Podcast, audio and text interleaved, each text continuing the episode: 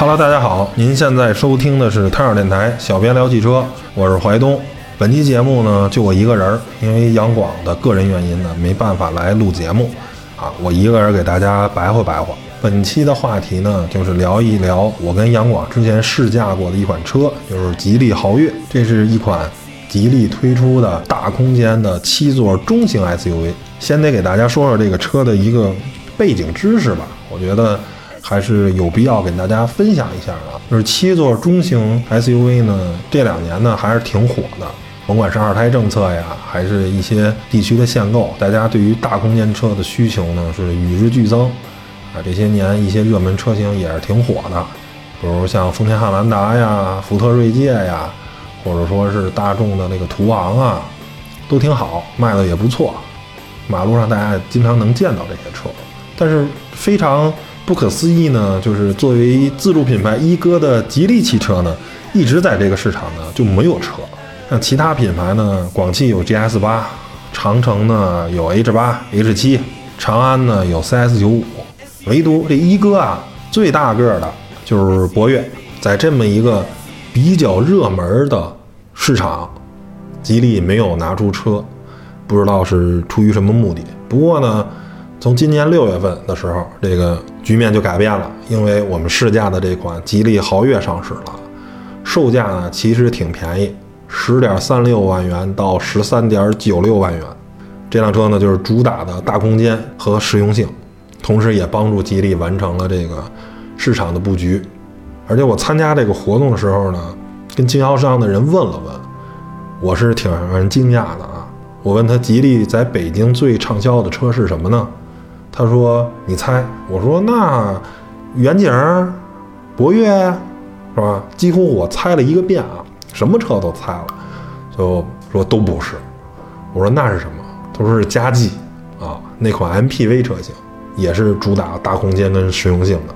所以从北京这个市场的销量也能看出来，大家其实对这种大空间呢还是有需求的啊。你吉利这个品牌正好一哥又能满足的话，所以呢销量可以是可期待的啊。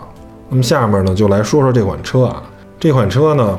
它定位一个大空间中型 SUV，但是其实啊，甭管是比自主品牌，还是比合资品牌那些真正的卖到二十万左右的车相比的，其实空间相对来说，车身尺寸和内部空间都是略有不足的。我们下面啊，慢慢给大家说啊，这个车的长宽高分别达到了四八三五、幺九零零和幺七八零。轴距呢是二八幺五，外观我个人其实是挺买单、挺喜欢的。它确实达到了这个级别车型该有的这种气场。相比我觉得博越来说，看起来确实更霸气一些，也更好看一些。尤其是它的这个叫做所谓的宇宙回响的前格栅啊，它是以吉利的 logo 为中心，向周边。这种扩散涟漪，号称是犹如地球向宇宙发射的这么一个电波。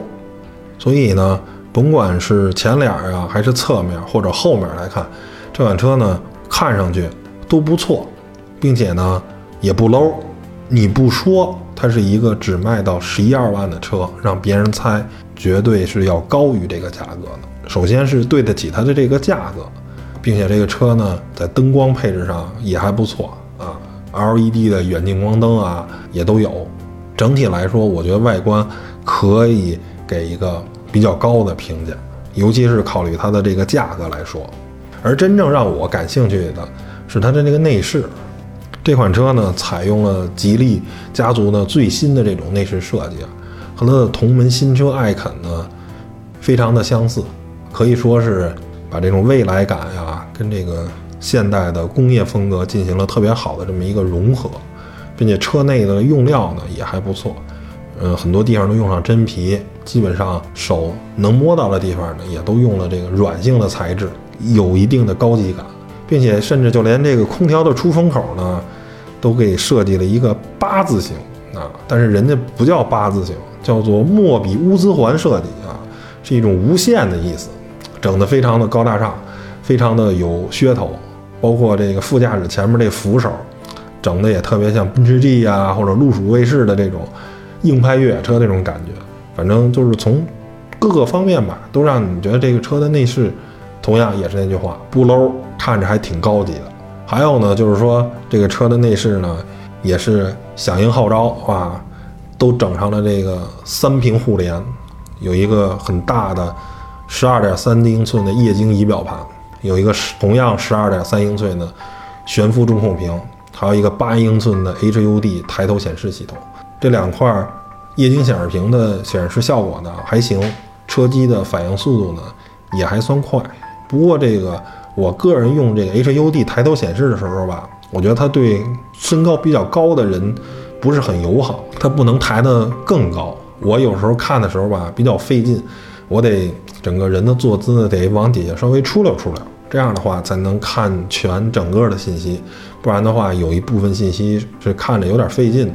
我觉得这个在后期的车型可以考虑优化一下。对于这个身高一米九甚至更高的人来说，实际上最很简单，就是把这个可调的范围更变得更大一点，这个事儿就解决了。既然你能让这些一米九的人坐进来，并且头部还有一定空间，你要你就要考虑这些人用户的这么一个诉求，对吧？你要不然你就让他坐不进来，你坐进来了看不到，这东西就很不爽，是吧？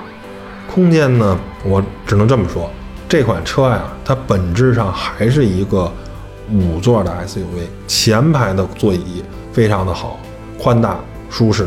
第二排呢，腿部空间还可以，但是呢，坐垫呢相对来说，我觉得有一点短，并且呢，头部空间其实呢有点一般，就是说，如果你的坐姿比较的直，头比较的靠上的话。啊，这个还是有点顶脑袋的，那你就得往下出溜，往下出溜坐的后果呢，就是因为座椅的坐垫没有那么长，你的承托就比较差，只有啊一半的这个屁股坐在座椅上，剩下就悬空了。还好呢，就是腿部空间比较大，让你感觉呢坐着不难受。但是我个人觉得，跟那些真正的中型 SUV 比的话，还是略有一点不足。那第三排空间呢？我觉得相对来说有一点鸡肋，因为毕竟的车身尺寸在这儿摆着呢。这款车确实呢，第三排空间不是很宽敞。对于身高在一米七以下的人，我觉得乘坐还可以。如果再高了，就坐不进去了，并且呢，因为空间不大，长时间乘坐呢也不是很舒服，很不是很合适。我也问了同行的这个人，我说你这一直坐着，你感觉怎么样？他说，嗯，差点意思。应急坐个一个小时啊，三十分钟的什么的，问题不大。但是说你真的如果坐两三个小时，自驾游这么做的话，可能确实不会很舒服啊。这款车呢，对于乘客的其他方面的照顾其实也还不错，比如说有一个一点零六平方米的超大天窗，还有三区的自动空调。甚至说还有这个 CN95 的空调滤芯儿和负离子发生器，可以说是对空气的整洁呀什么的也不错。而当把这个第二排、第三排座椅放倒以后呢，这个车可以形成一个纯平的一个特别大的空间，容积达到了惊人的两千三百六十升，长度呢也达到了两米二，可以说对于自驾游的时候临时当个床是吧，躺着休息一会儿。哎，通过天窗看看头上的天也还可以。除此之外，这个车呢储物格也挺多的，嗯，放手机啊、水瓶啊、杂物啊、票据什么的，也 也挺合适，都能找到相对来说比较合适的东西啊。下面再来说说这个车的科技方面啊，这个车机系统呢搭载了这个极客智能生态系统，主要就是有非常好的这个语音交互。因为在很早以前我就试过活跃上的这个语音，然后这款车呢，相比过去呢，可以说是又更加的聪明了。一般的这种交互，你比如说打开天窗啊、调温度啊、导航啊等等这些东西，识别率还是比较高的，可以说接近手机的这个水平了。并且呢，这个车里呢也内建了这个高德地图，并且能给这个驾驶员这个三 D 实景导航，可以说是找这个目的地呢更加的准确，更加的方便。除此之外呢，这个车呢还配了 L2 级别的自动驾驶，车可以在零到一百五十公里每小时的速度下能有这个领航功能，包括自适应巡航啊、车道保持啊什么的。可以说，对于长期那高速啊什么的这些用户来说，是福音啊！打开这个功能，整个的手脚啊就可以比较放松了，并且这车辆还配了三百六十度的全景影像跟自动泊车功能。但是因为时间跟地点关系，这个自动泊车功能确实没有机会使用到。但是三百六十度影像还是用到了，虽然清晰度一般吧，但是了胜于无，总比没有强。尤其是这个车身尺寸比较大。哎，通过全景影像，你可能进出啊，停车位相对来说也就更方便了。最后呢，再来说说这个车的驾驶部分啊。这吉利豪越呢，装配了 1.8T 的发动机跟七速的双离合变速箱，发动机的马力是一百八十四，三百牛米的扭矩。看这个参数，其实还说得过去，并且这一款发动机也装了吉利很多的其他的车，但是实际驾驶感受，我想说，有可能让大家失望了。我个人感觉就是俩字儿佛系，三个字儿就是比较肉。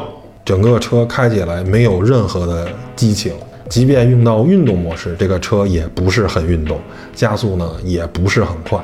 当然啊，我试的时候一直我们车坐了四个人，并且拉了很多东西啊，这是客观存在的条件。但是我想说，买这个车的人不就是有这种用途吗？如果长期就坐俩人，我又为什么买这个车呢？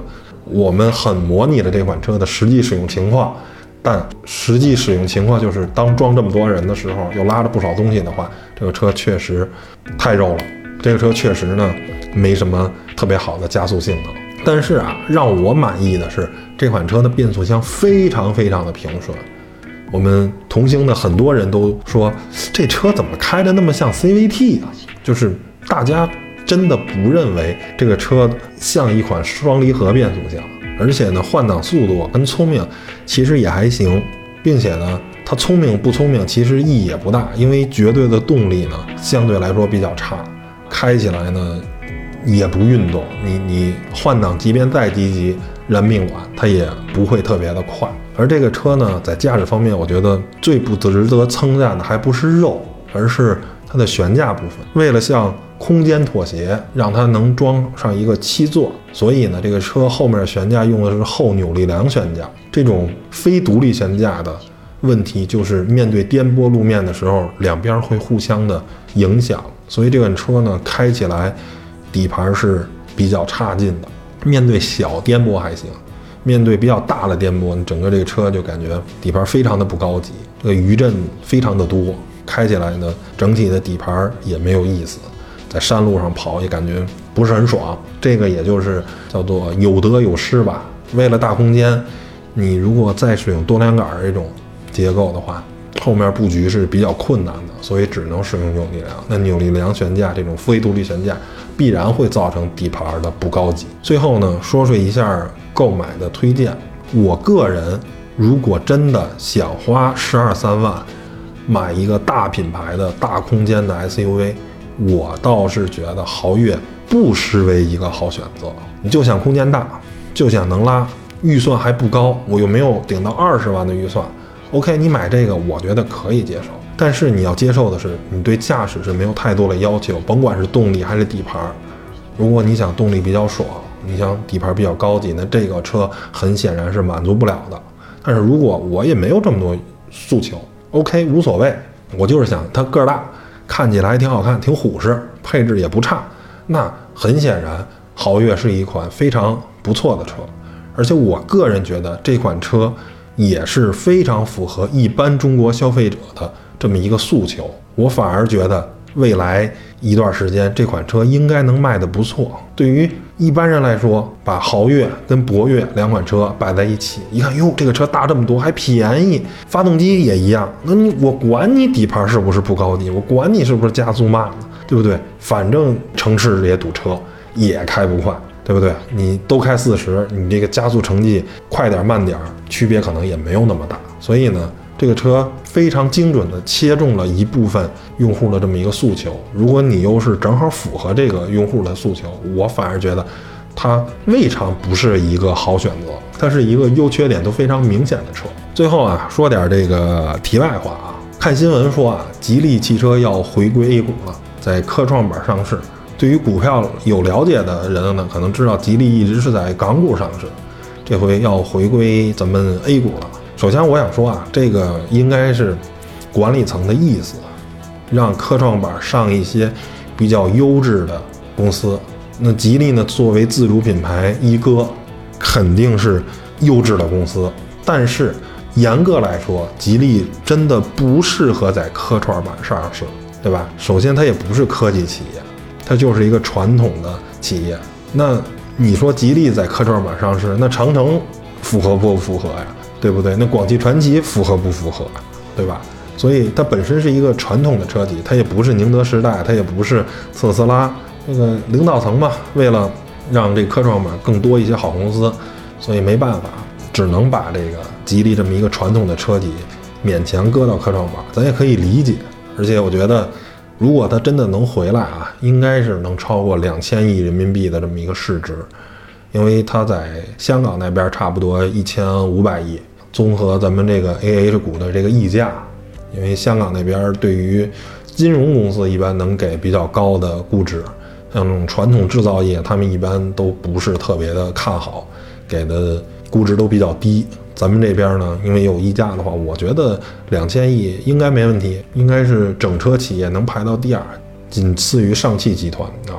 上汽集团是两千亿出头，它我估计两千亿没问题，甚至说开盘暴涨超过两千亿也不是不可能啊，这个不好说。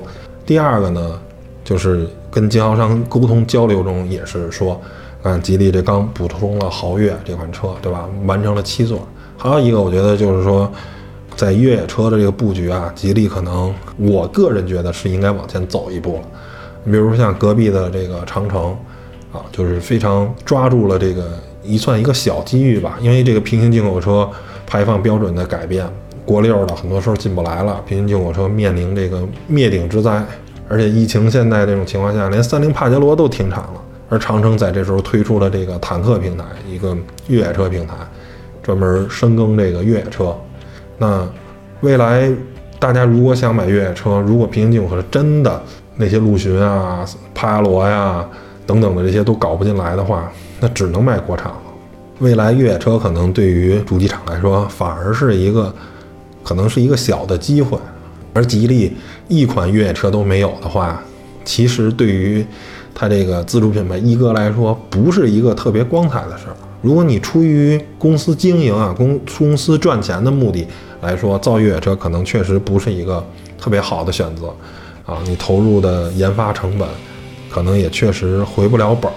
但是出于一个这种大哥、这种一哥的这种思考方式来说，别人都有，我没有，其实也是一个脸上不太光彩的事儿。所以我觉得，尤其是在李老板又入股了奔驰的前提下。是吧？跟奔驰有一些技术合作啊，比如像把奔驰的这个 GLE 啊，或者说是什么的其他的这些平台移一移，然后造一个哪怕是全领域的 SUV 啊，有一定的越野通过性能，对吧？卖个三四十万，比如是 GLE 平台缩小而来的，我觉得也可以。总体来说，完成了一个吉利在越野车上的这么一个布局，也让。这个产品线看着更全一点，不然的话，一哥少一个重要的产品布局，有一点脸上无光，行吧？那本期关于吉利，关于豪越这款车，就给大家聊到这儿。呃，大家如果喜欢我们的节目呢，啊，欢迎持续关注。那本期节目就到这儿，谢谢大家收听，拜拜。